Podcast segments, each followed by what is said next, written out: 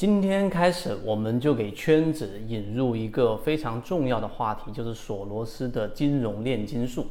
我们在上一次例行进化已经给大家去描述过了。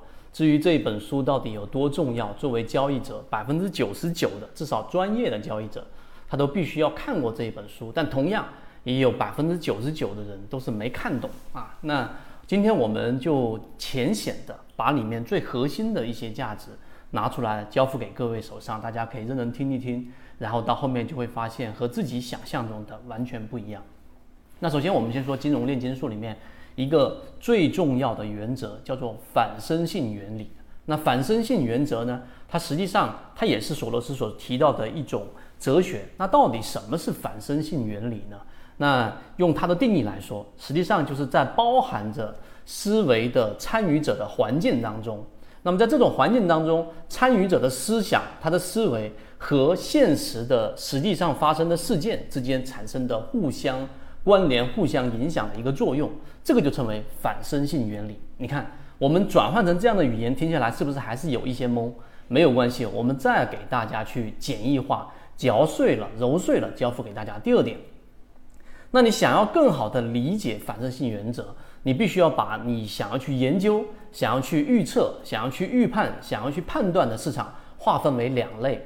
第一类就是我们说的自然科学，第二类就是我们说的社会科学。那我先在这里面问一问各位，这个现在目前正在看我们圈子视频的各位，那请问股票交易市场它到底是自然科学？你认为是自然科学的，回复幺幺幺；你认为是社会科学的，回复二二二。第三点，我们来区分一下。到底什么是自然科学，什么是社会科学？自然科学很简单，就是我们的数理化，对吧？物理等等这相关的。举一个简单的例子，我们一直都知道的重力实验啊，你到比萨斜塔上丢两个这个不同重量的物体啊，有可能一个是这个一百斤啊，有一个是一千斤，都一样，不同重量的物体在同样的高度丢下来，那么最后落地所产生的时间是一模一样的，所以跟。这个你丢落的物体本身的质量是没有任何相关，这个在我们高中的时候就已经学过这个实验了。这个跟谁做这个实验没有关系，你做我做 A、B、C 甲乙丙丁做都一样。所以这是自然科学，就像物理一样，就像数学一样，它研究的是在自然界当中客观存在的事物以及它们所产生的规律，这是自然科学。所以呢，这是第一类。第二类呢，就是我们所说的社会科学，那就刚才我们所说的索罗斯里面所提到的，我们啊社会科学里面包含什么？政治、经济啊、文学等等相关的，包括我们所说刚才问的那个答案，A 股市场或者说股票交易市场、金融市场，它实际上是属于社会科学。为什么？因为你去研究的就是我们所说的这一个市场当中的股价嘛，对吧？预测或者预判或者趋势或者压力或者买卖点。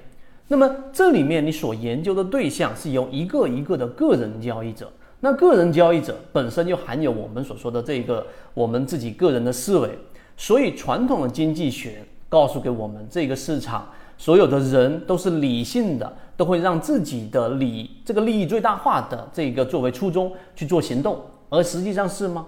追涨杀跌，恐慌杀跌，对不对？这种是不是我们所说的理性行为？那大家如果在圈子里面待的时间足够长，就知道这肯定不是的。好，这是第三点，我们区分自然科学跟这个社会科学。所以第四点，答案我们说很清晰了啊，我们所在的 A 股的或者说金融的市场，实际上就是我们所说的社会科学。最后一点啊，今天我们就讲比较浅一点的。所以到了这里，你已经比大部分去看金融炼金术的人更清晰的一点，就是你不要用自然科学的方法去研究这一个股票市场。什么意思呢？首先，你不要去在市场里面寻找这一条公理，这一条公理就像数学一样，对吧？平行的两条直线无限延长，它们都不会相交。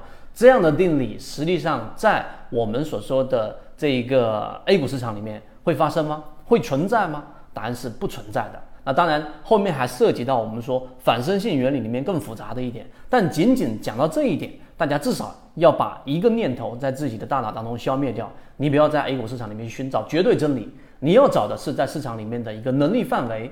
你要找的是怎么样去跟随出好的标的，你要找的是怎么样找到在 A 股市场当中里面的一个相对的一个估值的一个水平。那股价偏离的时候，当偏离这个远离这个平衡的时候，无论是正向远离，我们说的强势，对吧？还是负向的远离，这种时候呢，它就会有一个我们所说的一个崩溃的过程。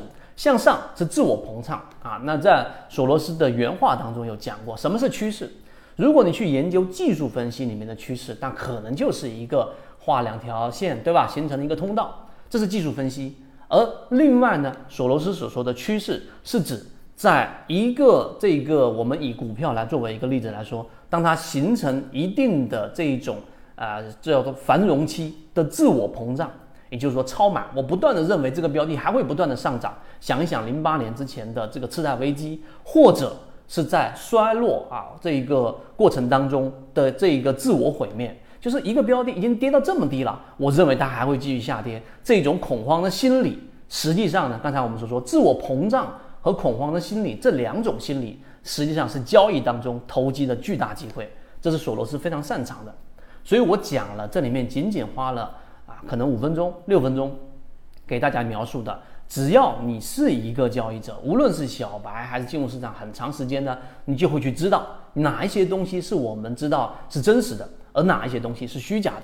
如果你不断的去研究技术分析，或者是想在市场里面找到一条绝对真理，那这条路这条弯路可能会让你走上五年、十年，甚至还走不出我们所说的盈利。大家都看过一个视频，对吧？我记得应该也刷到一个年纪比较大的这个老者，告诉你说他就是吃软饭的，因为他炒股了十年、二十年，最后呢他的资产没有亏损，还是跟十年、二十年一样，都是靠着他的爱人然后去供养他。那你想，这是不是走了一条弯路？我们圈子在给大家讲索罗斯的解读的时候，一定会有很多的启发。后面我们会有更多的内容，希望对大家来说有所帮助。我们现在正在讲解实战系统专栏，完整版呢有视频，非常详细的讲解和详细的图文讲解，帮大家建立一个完整的交易系统。所以，如果你想进一步的系统的去建立自己的交易系统的话，可以拿出手机，可以直接在缠论专辑的简介找到我。